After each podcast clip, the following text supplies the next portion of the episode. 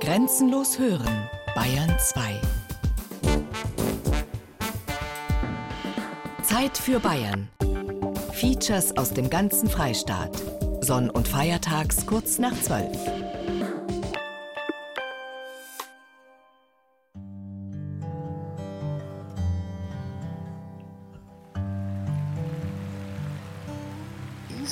für die vierte Kolonne der Österreicher eine wichtige Zwischenstation auf dem Weg zum Buchrhein.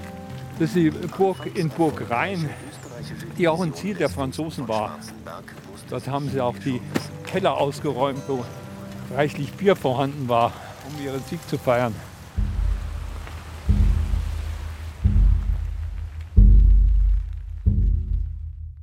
Es war sehr wichtig. Man Bayern ist dadurch ja selbstständig geblieben. Es hätte ja leicht sein können, wenn wir auf der falschen Seite gestanden wären. Wären wir zu Österreich gekommen. Dann wären wir halt Österreicher. Und es ist aber halt doch Freistaat Bayern. Ich weiß es selber nicht warum. Also ich weiß es schon von früher, auch mein Papa hat mir das immer erzählt.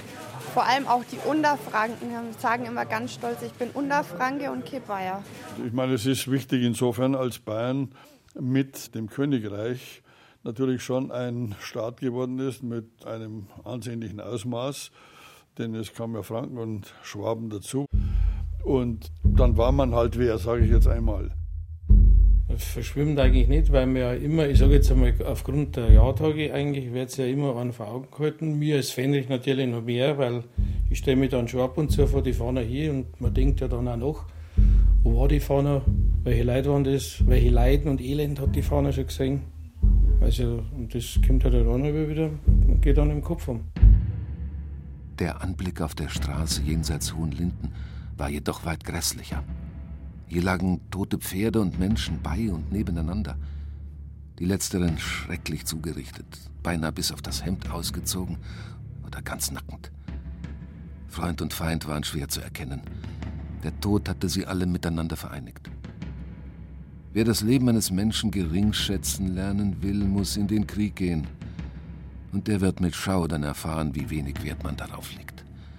All die Tausende sind und werden als Maschinen behandelt, die man nutzt, solange sie zu gebrauchen und verachtet beiseite legt, wenn sie untauglich geworden sind. Ewiger Friede wird uns belohnen. Die Bayern und Napoleon. Eine Spurensuche von Annette Kugler.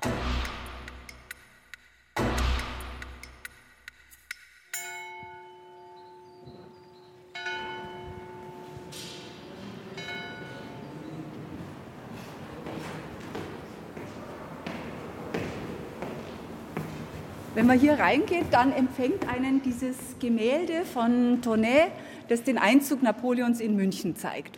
Er ist sozusagen jetzt der neue Bündnispartner Bayerns und die Bayern jubeln ihm zu, freuen sich, denn man erwartet jetzt nach vielen Jahren Krieg, die man schon hinter sich hat, jetzt kommt der Frieden. Aber die Freude, die wird leider ganz schön enttäuscht werden. Es dauert nur zehn Jahre, bis man dann wirklich Frieden hat.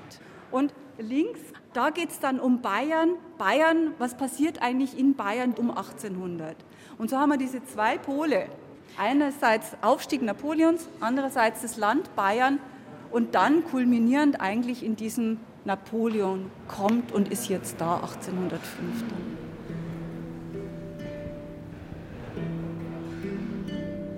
dann. Rückblickend ergibt sie immer einen Sinn, die Geschichte. Rückblickend passt sie sogar in einen Raum, 200 Jahre später. In der Bayerischen Landesausstellung unter dem gotischen Gewölbe im neuen Schloss in Ingolstadt ist es eigentlich ganz einfach. Hier Frankreich, dort Österreich und dazwischen das kleine Bayern.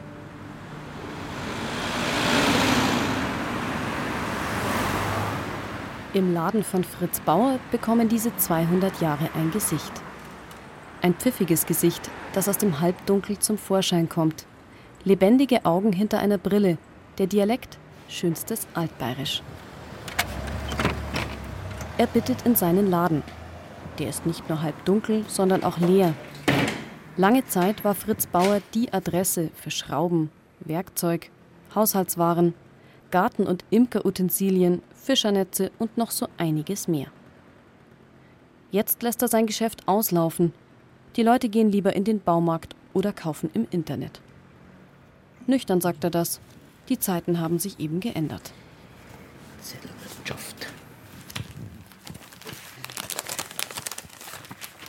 Lorenz Alois Gerhauser ist mein Ur-Ur-Urgroßvater.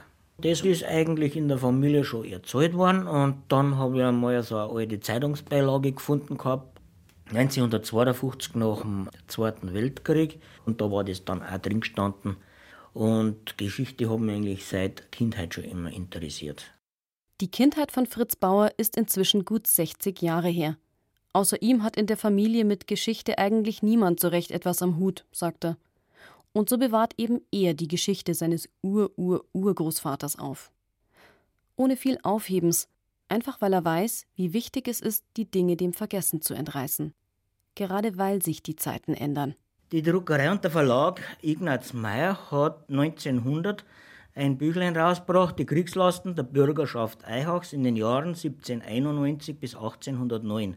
Aufgeschrieben wurden sie von Lorenz Alois Gerhauser. Unser Städtchen war leer und in größter Angst. Und in banger Erwartung harrten wir unserer weiteren Geschichte entgegen. Diese Nacht, wie gar viele in dieser Folge, war natürlich schlaflos, doch noch ruhig vom Feinde. Tags darauf, am 25. August nachmittags 1 Uhr, sprengten zwei Franzosen auf Bauernpferden reitend mit gespannten Pistolen in der Hand zur Stadt herein, stiegen auf der Post von den Pferden forderten Wein und Essen und erklärten gleichzeitig, dass die Stadt bis in einer Stunde für 5000 Mann Kost in ein Lager bei dem hier nahen Dorf Oberbernbach zu bringen habe, wo selbst nämlich die Avantgarde der Armee heute Nacht kampieren werde. Im Jahr 1796 erreichen die französischen Truppen zum ersten Mal Eichach. Schon seit vier Jahren tobt der erste Koalitionskrieg unter dem Kommando eines aufstrebenden Feldherrn. Napoleon Bonaparte bahnt sich mit Gewalt seinen Weg auf die Bühnen der europäischen Großmächte. Mittendrin der Wirt Lorenz Gerhauser. Eichach liegt an einer zentralen bayerischen Verkehrsader. Ab sofort bestimmen Truppendurchzüge den Alltag in Eichach. Egal ob Franzosen, Russen, Österreicher oder Bayern – Fast 20 Jahre lang ist die Bevölkerung dafür zuständig, die Soldaten unterzubringen und zu ernähren. Als erstens haben die Hausväter zur Einquartierungskommission gehen müssen. Und da ist dann festgelegt, je nachdem, wie groß das waren, was sie praktisch äh, aufnehmen haben müssen in einer Haus, in einer Stelle. Bei den Besseren halt Offiziere, bei den anderen halt so und so viel Mann, ein paar Pferde und das alles. Und äh, sind Zettel ausgestellt worden. Und das war praktisch dann der Beleg dafür, dass die die Leute praktisch unterbringen haben müssen, um für ihre Unterkunft aufzukommen. Die Einquartierungen kamen uns diesmal gewaltig teuer zu stehen. Und das Betragen der französischen Soldaten war außerordentlich boshaft und mutwillig. Sonst gewöhnlich bestand das Frühstück für kaiserlich-österreichische und jeden anderen gemeinen Soldaten in Bier oder Brandwein nebst Brot das Mittagessen in Suppe, Fleisch und Gemüse und das Nachtessen in einem Brühfleisch und was sonst noch die Jahreszeit gerade mit sich brachte. Bei den Franzosen aber ging es ganz anders. Zum Frühstück hieß es schon Allons, tout ensuite, Vin, Käse, Braten, Brandwein. Zum Mittag hieß es Allons, gut gekocht, dann wurde oft die beste Suppe, nebst Vorspeis, dem schönsten Fleisch und Gemüse samt den Schüsseln zur Türe geschmissen und unaufhörlich auf Braten und auf Geflügel bestanden. Am Abend war ihnen ein guter Kalbs- oder Schafsbraten mit Suppe oder Salat wieder nicht ganz gut genug, sondern es wurde immer Geflügel gefordert. Mochten nun drei oder vier oder sechzig und noch mehr Mann in einem Hause einquartiert gewesen sein. An Trunk durfte man gar nicht, wie bei anderen Soldaten, eine gewisse Quantität des Tages überdenken, sondern man musste vielmehr nun froh sein, wenn sie sich mit beständigem Biertrinken von früh bis spät begnügten und von ihren immerwährenden gewaltsamen Weinforderungen abstunden. Von 1796 bis 1815 sammelt Lorenz Gerhauser sämtliche Einquartierungsbelege der Soldaten und Generäle, die er verköstigt hat in der Hoffnung, eines Tages dafür entschädigt zu werden. 1708 Quartierzettel kommen zusammen, die der Wirt fein säuberlich auf eine Tapete klebt und sogar mit Bildern verziert. Zu Kriegsende ist die Tapete 15 Meter lang. Heute hängt sie im Eichacher Museum. Geld hat Lorenz Gerhauser nie gesehen. Im Gegenteil. Seine Wirtschaft wird unmittelbar nach Kriegsende versteigert. Doch schon um 1800 ist die Kriegsnot in Bayern enorm. Während Napoleon in Italien kämpft, stößt der französische General Jean-Victor Moreau nach Bayern vor. An der Seite Österreichs erleidet die bayerische Armee eine Schlappe nach der anderen. Frankreich setzt alles daran, Bayern unschädlich zu machen und lässt die riesige Landesfestung in Ingolstadt dem Erdboden gleichmachen. Tiefer ist die Stadt nie gefallen, sagt Heimatpfleger Tobias Schönauer.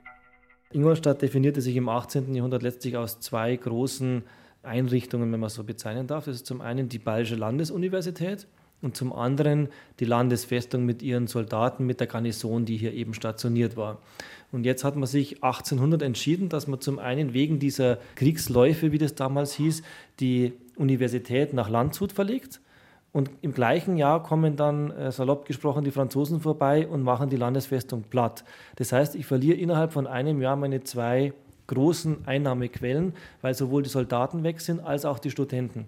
Und damit ist natürlich so eine Stadt komplett pleite. Sie haben natürlich ihre ganzen Hauptabnehmer vom Baugewerbe, von der Versorgung mit, das geht beim Bäcker los und hört beim Metzger auf und so weiter. Das ist ja alles Schneider, alles fällt ja dann quasi zurück, weil sie einfach keine Abnehmer mehr haben. Und Ingolstadt fällt letztlich zurück auf den Status einer vollkommen unbedeutenden Provinzstadt. Das heißt, diese ganzen zerstörten Festungsanlagen mit ihren Schuttbergen liegen also um die Stadt rum verteilt. Die Stadt sieht vor sich hin, weil sie die ganzen wichtigen äh, Geldgeber verloren hat. Und da ist wirklich ein Stück weit Verzweiflung. Also es wird hier immer als die dunkelste Stunde Ingolstadts bezeichnet und das kann man durchaus so, so sagen. Auch wenn sie in der Geschichtsschreibung rund um Napoleon und Bayern gerne in den Hintergrund geraten, die Koalitionskriege waren nicht etwa harmloses Vorgeplänkel zu den späteren großen Völkerschlachten in Austerlitz, Russland oder Leipzig. Nur finden sich die Narben, die von dieser Zeit zeugen, seltener in den Geschichtsbüchern. Hier war ein Schwerpunkt der Schlacht von Hohenlinden. Von hier ist Nähe losmarschiert zum Hager Forst, zur Entscheidungsschlacht am Nachmittag. Das Interessante ist, dass es ein Relikt aus der Schlacht, das ist nämlich eine Kanonenkugel, die in die Seitenwand der Kirche eingeschlagen hat. Man weiß nicht, von wem es war, aber es ist dort drin geblieben und es ist ein schönes Dokument, wo man noch was sieht von der Schlacht, sonst könnte man nichts sehen als diese Wiese. Man würde sie übersehen. Die faustgroße schwarze Kanonenkugel unterhalb der Regenrinne, in etwa vier Metern Höhe sauber eingeputzt, in die nicht mehr ganz so saubere Rückwand der Kirche im Dörfchen Kronacker, unweit von Hohenlinden. Der Blick schweift lieber ins lieblich Hügelige, vom Krieg zum Frieden. Und zu den Hühnern, die jenseits der Friedhofsmauer in der Wiese picken. Günter Knär inspiziert unterdessen die Bank und die Informationstafel neben der Kirche. Alles in Ordnung, nichts, was man ausbessern müsste. Er hat sie entworfen, die Fahrradtour zur Schlacht von Hohenlinden, zusammen mit seinem Sohn Fabian. Ein fast 50 Kilometer langer Radwanderweg rund um das ehemalige Schlachtfeld. Im Prinzip ist es jetzt gar nicht schwer erklärt. Also wir haben jetzt hier sozusagen die Karte, wir sind hier an dem Punkt. Und wenn man jetzt zu diesen einzelnen Punkten kommt, kriegt man dann automatisch die Audioerklärung. Starten wir los. Wer nicht mit Faltplan radeln möchte, dem weist eine App auf dem Smartphone den Weg. Die Schlacht von Hohenlinden. Digital, mit Radlhelm und 18 Gangschaltung. Hier in Isen selber hat keine große Schlacht stattgefunden. Das war nur ein Rückzugsgebiet und ein Vormarschgebiet der österreichischen Armee gewesen. Und die Franzosen haben natürlich auch hier die Österreicher zurückgedrängt und waren dann in Burg Rhein, wo wir nachher hinkommen, wenn wir diesen Weg zu Ende gefahren sind.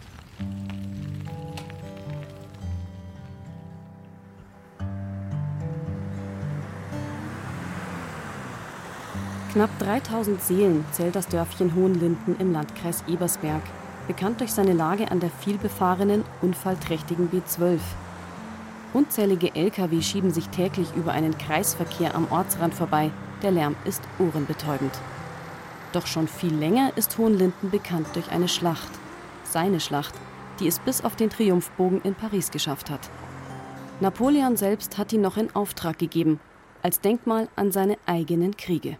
Man muss sagen, bevor der Radweg gekommen ist, habe ich fast im Verhältnis mehr französische Besucher gehabt als wir Einheimische. Einheimische überhaupt wenig. Erst mit dem Radweg ist es so gekommen, darum haben wir auch diese französische Version da, weil viel französischer Besuch dabei war. Rolf Kaiser kümmert sich ehrenamtlich um das Museum zur Schlacht von Hohenlinden. Es hat nur zwei Räume, im Keller der Grundschule. Aber die sind sogar offiziell als Spezialmuseum anerkannt. Als Spezialmuseum für eine einzige Entscheidungsschlacht am 3. Dezember 1800. Kronacker, Hohenlinden, Neustockach sowie Birkach und Kreuth, heute Kreit genannt. Dort befand sich zwischen dem Großhager und Ebersberger Forst ein offenes Gelände, auf dem die entscheidenden Kampfhandlungen stattfanden. In einem der beiden Räume ein riesiges Diorama der historischen Ereignisse, interaktives Display und wandernder Lichtkegel inklusive. Spätestens hier wird klar, was den Hohenlindnern ihre Schlacht bedeutet. Also auf der linken Seite sieht man, da sind die, die ganze die französische Armee aufgestellt, die auch von oben oben die ganzen Höhen besetzt hatte. Ja, die, die hellen, die, ja, und die hellen Uniformen der Österreicher da vorne, diese die Infanteristen bzw. Also diese Grenadiere. Zum Beispiel da hinten die, die Die drei Hohenlindner kennen ihre Schlacht in- und auswendig. Und wehe, es fehlt ein Detail. Vom Nebenmann wird sofort souffliert. Vor 215 Jahren ist der zweite Koalitionskrieg Napoleons zu Ende gegangen. In Hohenlinden fühlen sich die Ereignisse bisweilen so lebendig an wie andernorts der Zweite Weltkrieg. Die Niederlage in Hohenlinden ist katastrophal. Es folgt der Friedensvertrag von Lüneville. Dabei verliert Österreich alle Länder links des Rheins und damit seine Vormachtstellung in Deutschland. Für Bayern wird es Zeit, eine Entscheidung zu treffen, und zwar bevor es im Zwist zwischen den beiden Großmächten Österreich und Frankreich unter die Räder gerät. Strategisch liegt das Kurfürstentum für beide günstig. Wer Bayern hat, hat Aufmarschgebiete und kann dem Feind auf sicherem Boden auf den Leib rücken. Um sich aus dem Konflikt herauszuhalten, ist Bayern zu schwach. Was also tun? Und dann hier gibt es dann wieder eine Station, wo die Besucher mitmachen können. Da gibt es ein Glücksrad, ein großes Rad. Und da dreht man dann und da kommt dann raus, also du bist jetzt der bayerische Kurfürst in dem Fall noch und jetzt hast du die Möglichkeit. Du kannst dich für Österreich entscheiden oder du kannst dich für Frankreich entscheiden. Wenn du dich für Österreich entscheidest, ist es gut, ist es schlecht? Wenn du dich für Frankreich entscheidest, ist es gut, ist es schlecht? Und man dreht und dann kommt die Antwort, hm, du hast dich jetzt für Österreich entschieden, das war leider verkehrt. Zurück auf Anfang sozusagen, zurück auf Los. Bayern wird besetzt werden und du wirst deine eigenständige Regierung verlieren. Ja, blöd. Wenn du dich für Frankreich entschieden hättest, dann wärst du halt zumindest ein paar Jahre mit auf der Siegerseite gewesen und hättest dein Land vergrößern können und erweitern können. Aber das wusste man zu dem Zeitpunkt noch nicht. Hopp oder top? Während die Besucher der Landesausstellung das Glücksrad zur Hilfe nehmen können, ringt im Jahr 1804 der bayerische Kurfürst Max Joseph mit seinem Gewissen. Nur zu gern wäre er neutral geblieben. Bis zum letzten Moment zögert er eine Entscheidung hinaus. Denn eines ist in Europa inzwischen jedem klar: ein Bündnis mit Napoleon hat seinen Preis. 1805 wird der Druck zu groß. Großbritannien schließt sich mit Russland und Österreich zur sogenannten Dritten Koalition zusammen. Und weder diese Koalition noch Frankreich würden ein neutrales Bayern akzeptieren. Die ganze Stadt war zu Ehren der morgens ausgerufenen Königswürde unseres hohen Regentenhauses beleuchtet. Wobei sich das landschaftliche Gebäude zur allgemeinen Bewunderung prächtig auszeichnete. Heute hat unsere königliche Haupt- und Residenzstadt ein vaterländisches Fest begangen, welches ganz dazu geschaffen ist, die in so mancher Feuerprobe rühmlich bestandene Treue des seinem König und Vaterlande unerschütterlich zugetanen Bayers auf eine womöglich noch höhere Stufe der Begeisterung zu entflammen. Es war ein Meilenstein ohne Zweifel, denn äh, das Bayern von heute gäbe es sicher so nicht ohne diese Vereinbarung mit Frankreich und die Erhebung zum Königreich. Er ist ja im Januar 1806 drei Wochen in München Es dürfte einer der längsten Staatsbesuche sein, die es überhaupt in der bayerischen Geschichte gab oder jedenfalls in der jüngeren bayerischen Geschichte gab. Letztlich ist es natürlich ein Akt von erheblicher symbolischer Bedeutung. Es ist eben im Windschatten Napoleons möglich gewesen. Damit verbunden ist die weitgehende Souveränität des Landes. Und die Rangerhöhung ist natürlich auch für die zugehörigen Menschen, äh, die Bürger des Landes, ein Pfund, mit dem man sich vielleicht auch im eigenen Prestige erhöht fühlt oder besser fühlt. Heute morgens nach 10 Uhr ist der Landesherold Josef Stürzer von einer Abteilung der prächtig montierten bürgerlichen Kavallerie begleitet durch die Straßen der Stadt einhergeritten und hat unter Trompeten und Paukenschall und fröhlichem Zusammenjauchzen des Volks Maximilian Joseph als König von Bayern feierlich ausgerufen. So berichtet die Augsburgische Ordinari-Postzeitung von den Ereignissen des 1. Januar 1806 in München. Die Ausrufung begleiten alle Glocken der Münchner Kirchen und 200 Böllerschüsse. Ansonsten allerdings vollzieht Max Joseph den Staatsakt schon fast bürokratisch, nüchtern und ohne viel Aufhebens. Zu klar ist ihm, dass er nur durch die Gunst eines selbsternannten Kaisers König wird, sagt Ferdinand Kramer, Professor für bayerische Geschichte an der Ludwig-Maximilians-Universität in München. Auf der anderen Seite war von Anfang an auch Kritik da, weil man diese Krone vielfach eben auch als eine Krone von Napoleons Gnaden gesehen hat. Die Bayern selbst haben das auf eine ältere eigene Tradition zurückgeführt. Man hat da historische Konstruktionen bemüht, dass man im frühen Mittelalter schon Königreich gewesen wäre. Man hat ja auch Kaiserwürden gehabt mit Ludwig dem Bayern oder mit Karl VII. waren Wittelsbacher an der Spitze des Reiches gestanden. Und Wittelsbacher waren in vielen europäischen Königshäusern verheiratet. Also insofern hat man in Bayern versucht, 1806 auch eine eigene Tradition und damit eigene Legitimation für die Königskrone zu konstruieren.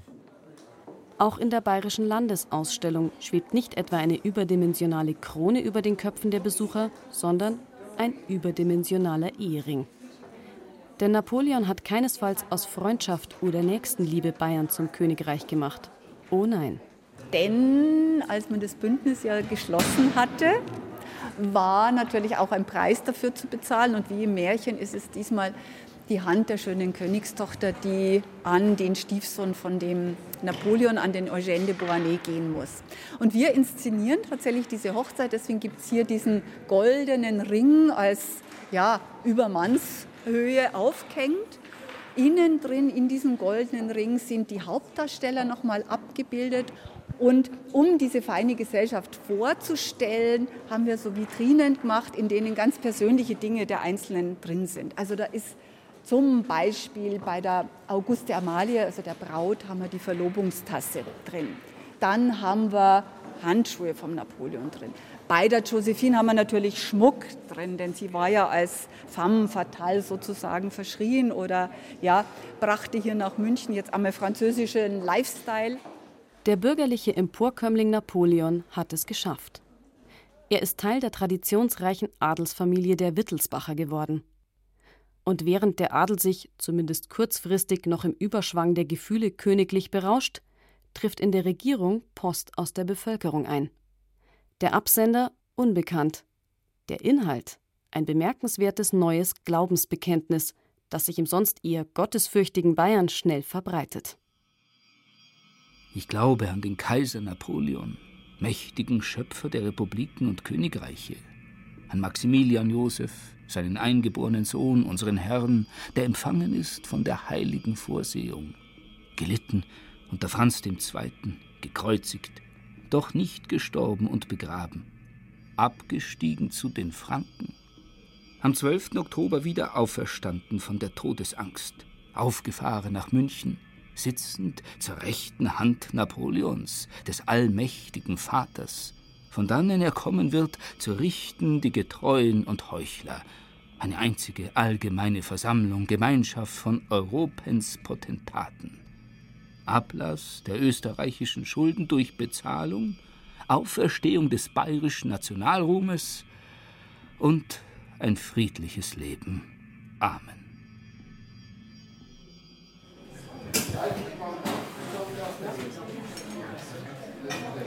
Fühle mich gar nicht bayerisch.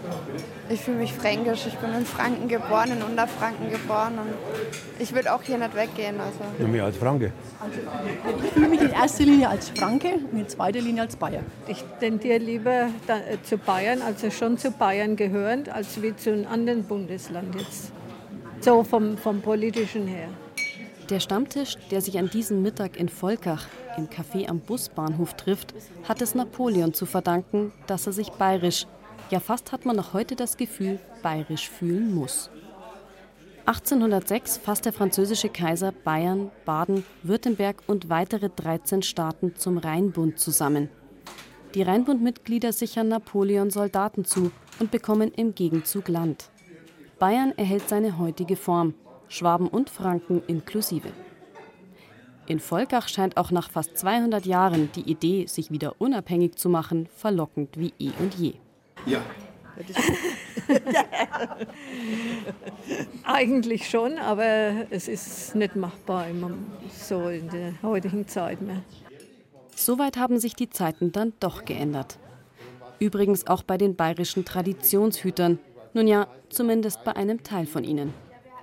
Einige bayerische Königstreue fordern bis heute alle Jahre wieder beim Patriotentreffen in Gammelsdorf die Rückkehr zur Monarchie. Adolf Dingelreiter vom Bayernbund dagegen winkt bei diesem Thema ab.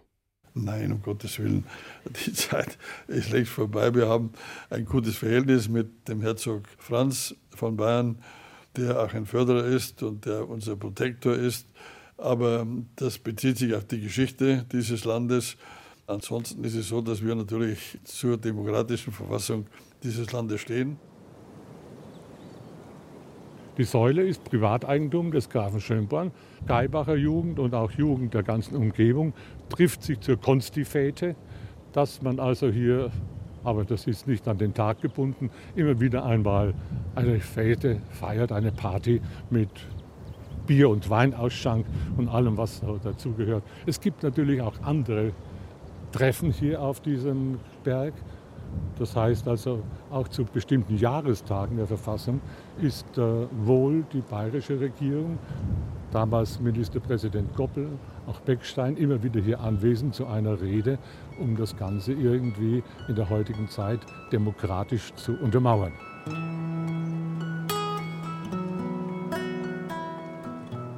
Geibach in Mainfranken. Weinberge, soweit das Auge reicht und auf einer exponierten Anhöhe, umringt von japanischen Kirschbäumen, die Konstitutionssäule. Steingewordenes Zeugnis der Begeisterung eines einzelnen Grafen für die erste bayerische Verfassung. Mit der Konstitution von 1809 ist Bayern Vorreiter in ganz Deutschland. Ein auf sonderbare Weise zarter, verwunschener Ort. Der Wind fegt den Himmel blau, in der Sonne beginnt die vergoldete Fackel auf der Spitze der 32 Meter hohen Säule zu glänzen. Darunter ein Schriftzug.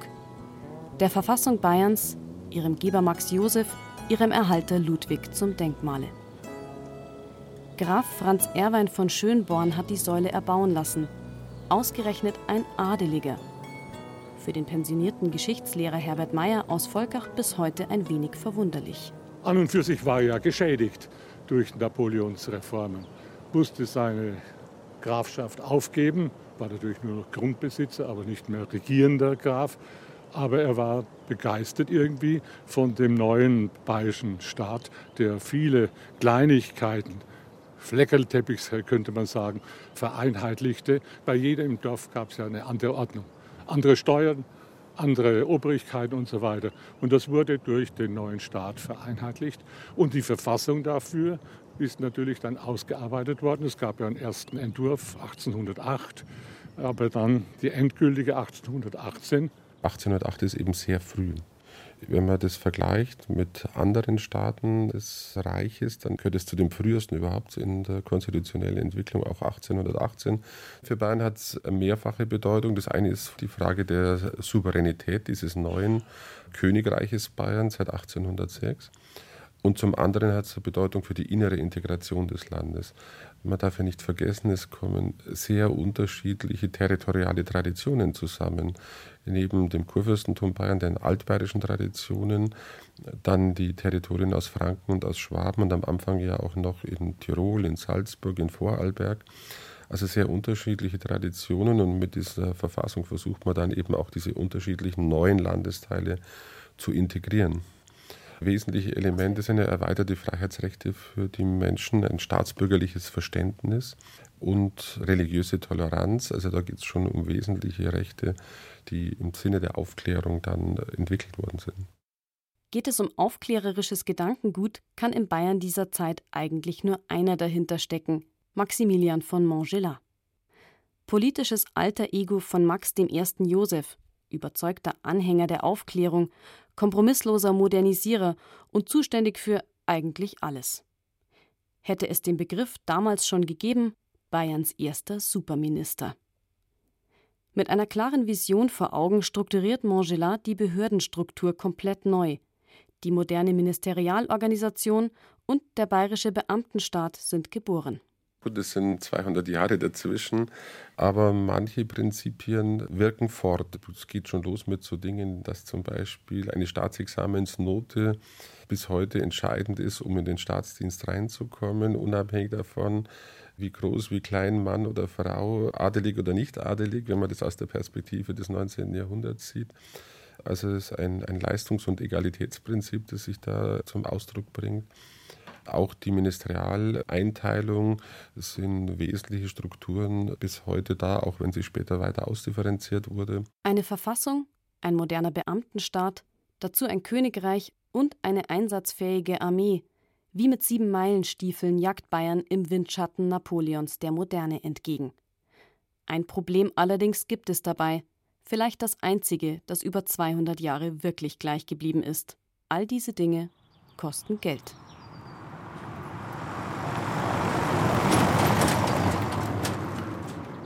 Wir sind hier in Landshut an der Freiung, dem dritten größeren Straßenzug der Altstadt. Und an die Freiung hin grenzt die Heiligkreuzkirche, die ehemalige Kirche der Franziskanerinnen vom dritten Orden, die bis 1802 hier in Landshut ihre Heimstatt hatten und dann nach der oder im Zuge der Säkularisation dann Mitte des Mai 1802 nach Ingolstadt sozusagen transferiert wurden. Die Kirche springt sozusagen wie ein Sporn ja, aus dem ursprünglichen Klostergeviert heraus. Und sie ist mit ziemlicher Sicherheit auf den Fundamenten der Vorgängerkirche aus dem ausgehenden 15. Jahrhundert gebaut. Die Fenster waren eine Notwendigkeit. Es sind nämlich Schallschutzfenster, die vorgeblendet wurden, weil diese Heiligkreuzkirche jetzt eine Doppelfunktion hat. Auf der einen Seite ist sie der Konzertsaal Heiligkreuzkirche für Landshuter Bürger und für Veranstaltungen schlechthin. Und zum anderen ist es auch die Aula des Hans-Karosser-Gymnasiums. In einem Nebentrakt übt das Schulorchester des Landshuter Karosser-Gymnasiums für das nächste Konzert. Krieg der Sterne steht auf dem Programm. Die berühmte Filmmusik um den dunklen Weltraum-Tyrannen Darth Vader könnte in keinem größeren Gegensatz zu der Schulaula stehen, in der das Konzert aufgeführt werden wird.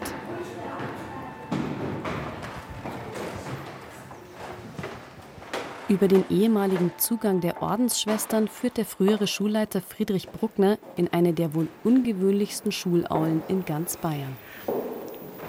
Also diese Heiligkreuzkirche ist schon das bemerkenswerteste Gebäude in diesem Klosterareal und war es auch. Denn die Franziskanerinnen haben sich für ihre neue Kirche damals schon äh, gute Leute geleistet. Die Deckenbilder stammen vom Vater Asam, also dem Vater der noch wesentlich berühmteren Söhne Kosmas Damian und Egid Quirin Asam. Aber ohne sagen wir, die Schule bei ihrem Vater äh, hätten sie nicht die Grundlagen gehabt. Und die Stuckaturen, die stammen von Wessobrunner Stuckateuren.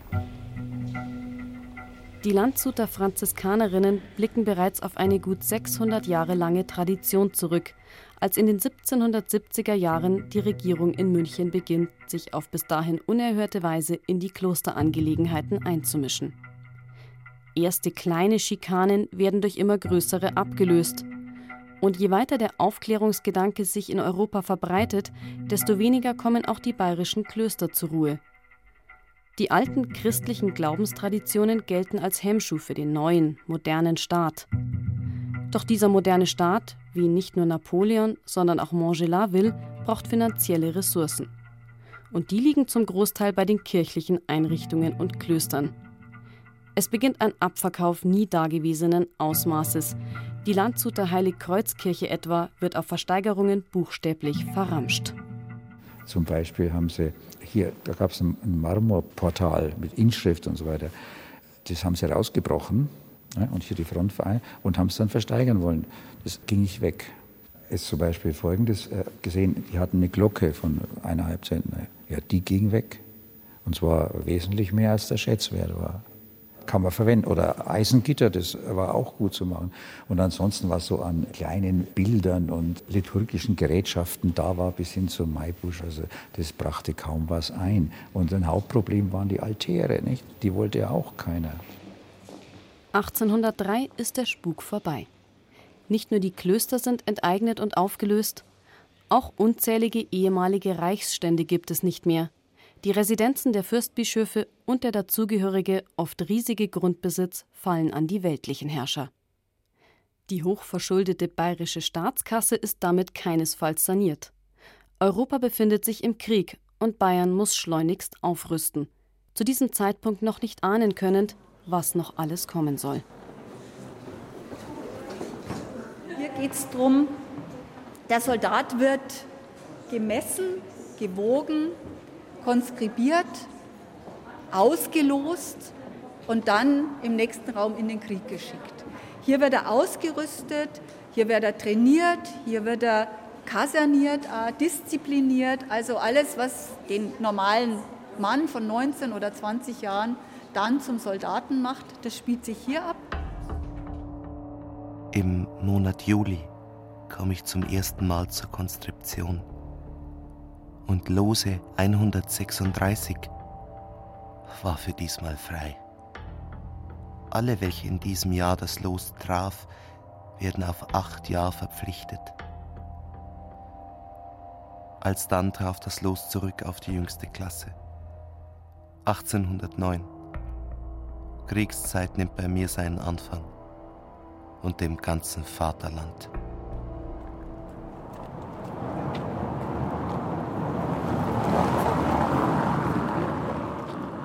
Schreibt ja auch in dem Tagebuch, ist wieder im keiner glauben, dass er das Buch immer dabei gehabt hat. Offiziere haben schon geschrieben oder Generäle.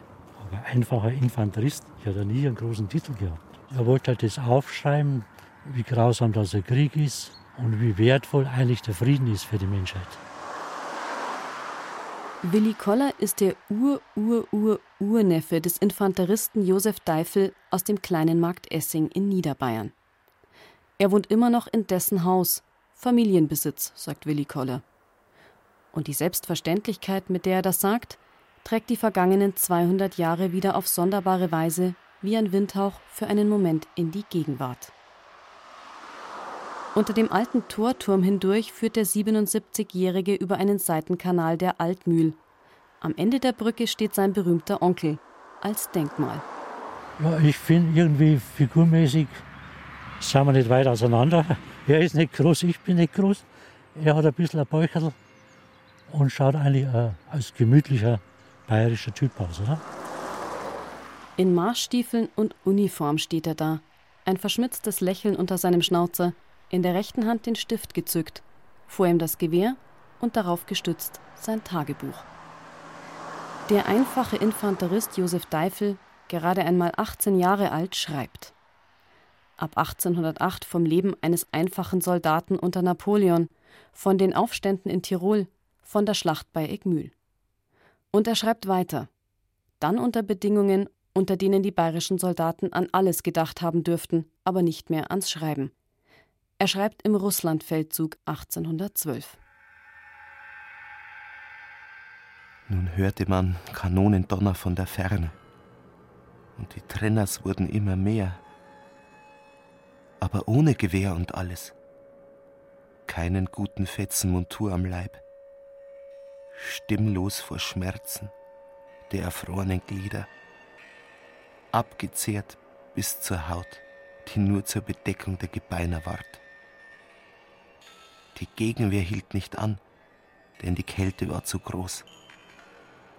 Alles löst sich auf in die allergrößte Unordnung. Menschen fallen hin durch Kelt und Kugel und der Kosaken piken, so dass sie hoch dalagen vor dem Tor.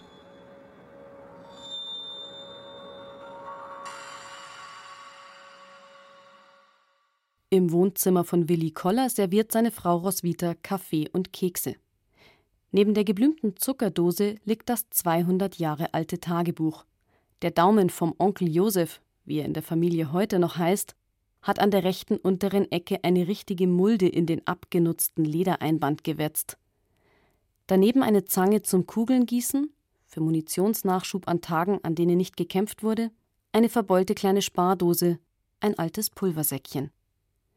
Gegenstände, die vom großen Drama erzählen, das ein kleiner Mann erlebt, als eines von tausenden Rädchen in einer riesigen Kriegsmaschinerie.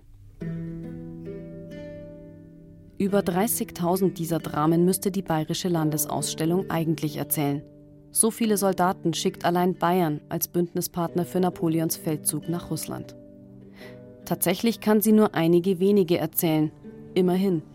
Denn 200 Jahre später müssen die kleinen Dramen und die große Geschichte wieder in nur einige wenige Räume passen. Sie sehen hier so eine Schlange, die sich durch den Raum zieht.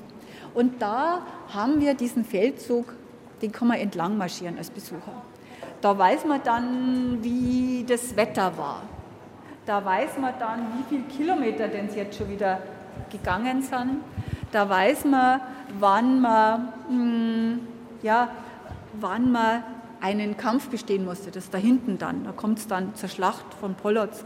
Das kann also der Besucher hier entlang gehen. Und uns war wichtig, dass man zeigt, dass dieser Krieg erst einmal ein Krieg der Elemente im Grunde ist. Also keine Schlachten. Es wird nicht Krieg geführt, sondern man marschiert, man marschiert, man marschiert, man verhungert, man erfriert, man wird krank und dann sagt man immer, die Bayern sterben an Heimweh.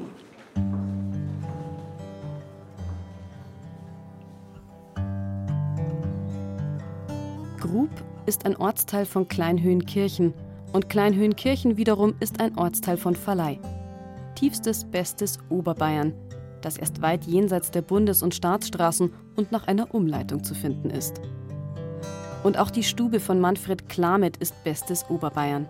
Mit Herrgottswinkel, einer Ahorntischplatte, Ofen, Eckbank und Familienfotos.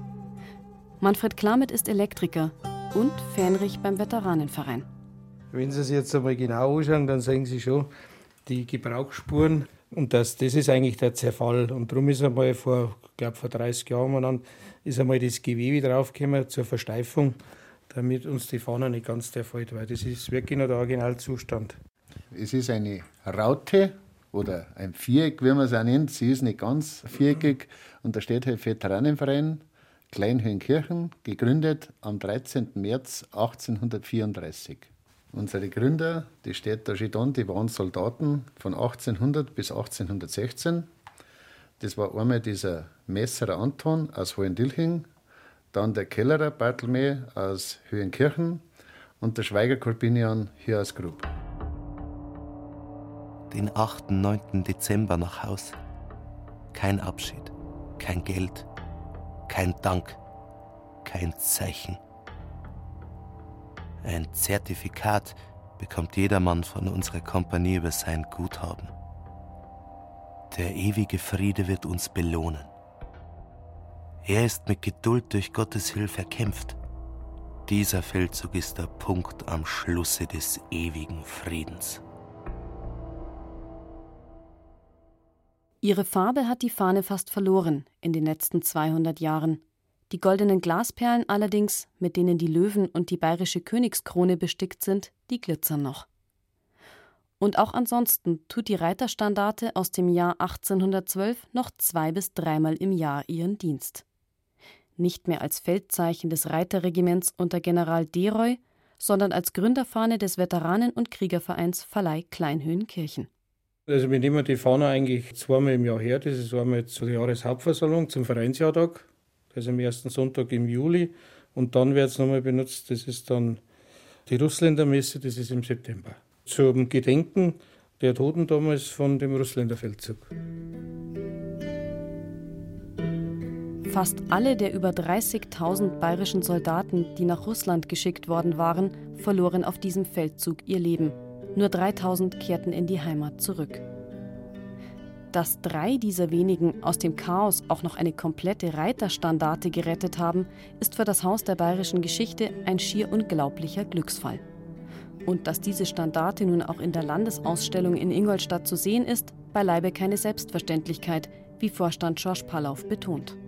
Also das ist etwas sehr Besonderes. Wir haben auch lange diskutiert in der Versammlung, wo man auch mehrere Gemüter beruhigen musste, weil die gesagt haben, wir geben die Fahne nicht her. Der Hintergrund ist, dass man einfach darüber denkt, wie es halt oft so ist auf der Welt, dass sie gestohlen werden könnte. Und da ist dann das Endlied aus dieser Versammlung oder aus ein paar Besprechungen war dann, dass der Fähnrich und ich die persönlich nach Ingolstadt fahren. Das heißt, dann bleibt es da schon mal wieder in Vereinshand und sie wird da erst vor Ort dann diesen Sicherheitsdienst oder wissen wir jetzt noch nicht genau, direkt übergeben. Die Vitrinen in der Landesausstellung sind ohnehin schon eine Wissenschaft für sich. Licht, Temperatur und Luftfeuchtigkeit werden für jedes einzelne der oft jahrhundertealten Exponate genau eingestellt. Einmal versiegelt dürfen die Schaukästen bis Oktober nicht mehr geöffnet werden. Für die Fahne aus Verleih allerdings musste eine Sonderlösung her. Hier ist ja auch was, da musste man beim Bau sehr aufpassen, weil die muss man ja rausnehmen. Die brauchen die ja für ihren Jahrtag. Und das heißt, es ist für uns jetzt einerseits ein Erschwernis, weil wir die Vitrine so bauen müssen, dass man die relativ leicht nach drei Monaten aufmachen kann. Ein reines Ausstellungsstück ist normalerweise tot. In einer klimatisierten Vitrine versieht es seinen letzten wertvollen Dienst an der Erinnerung. Die Russländerfahne aus Verleih hingegen lebt noch. Und darum muss die Bayerische Landesausstellung in Ingolstadt Anfang Juli auch für einige Tage auf sie verzichten. Die Kleinhöhenkirchner Veteranen brauchen ihre Fahne daheim für den Vereinsjahrtag. German small states who were forming the federation uh, to prepare for unity. Rückblickend ergibt sie immer einen Sinn, die Geschichte. Rückblickend hat darum auch der Touristenführer vor der Befreiungshalle in Kelheim den Gästen aus Ohio das Ende der Geschichte schnell erzählt. Von Bayern und Napoleon, the guy who changed Europe. Für den Kerl also, der Europa verändert hat, beginnt sich ab 1813 das Schlachtenglück zu wenden. Und auch in Bayern vermag sich von da an keine Napoleon-Begeisterung mehr zu halten. Ein weiteres Mal zögert Max I. Josef die Entscheidung bis zum letzten Moment hinaus und wechselt schließlich wieder die Seite, zurück zu Österreich.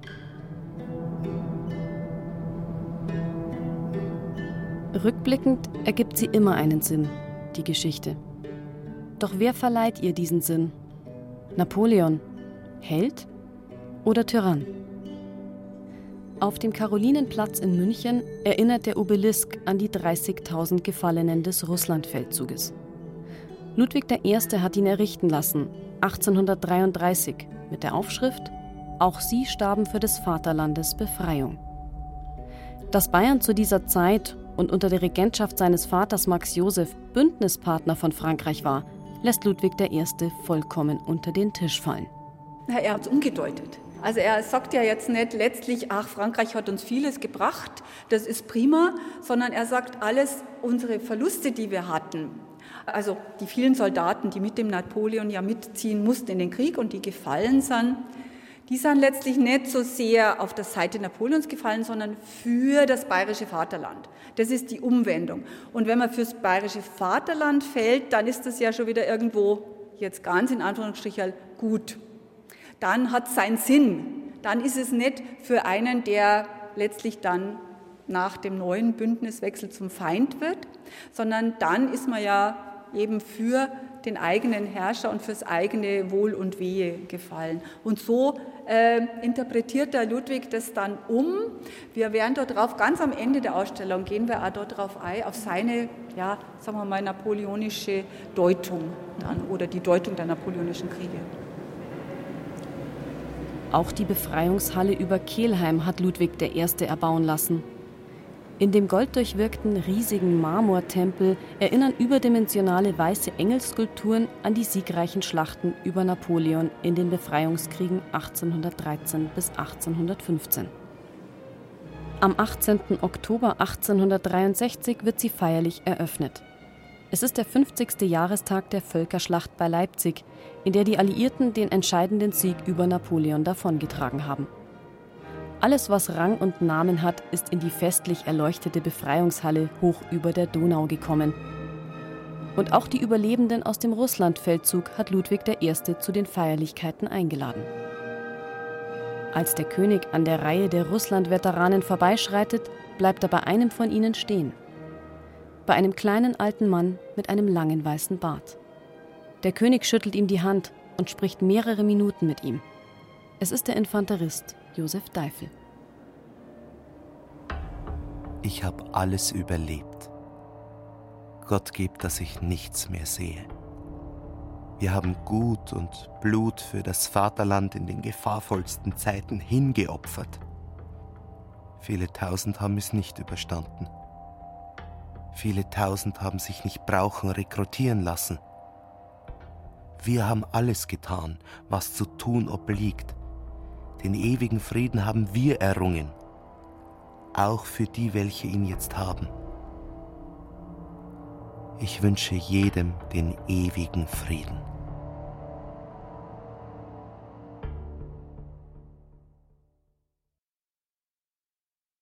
Ewiger Friede wird uns belohnen die Bayern und Napoleon.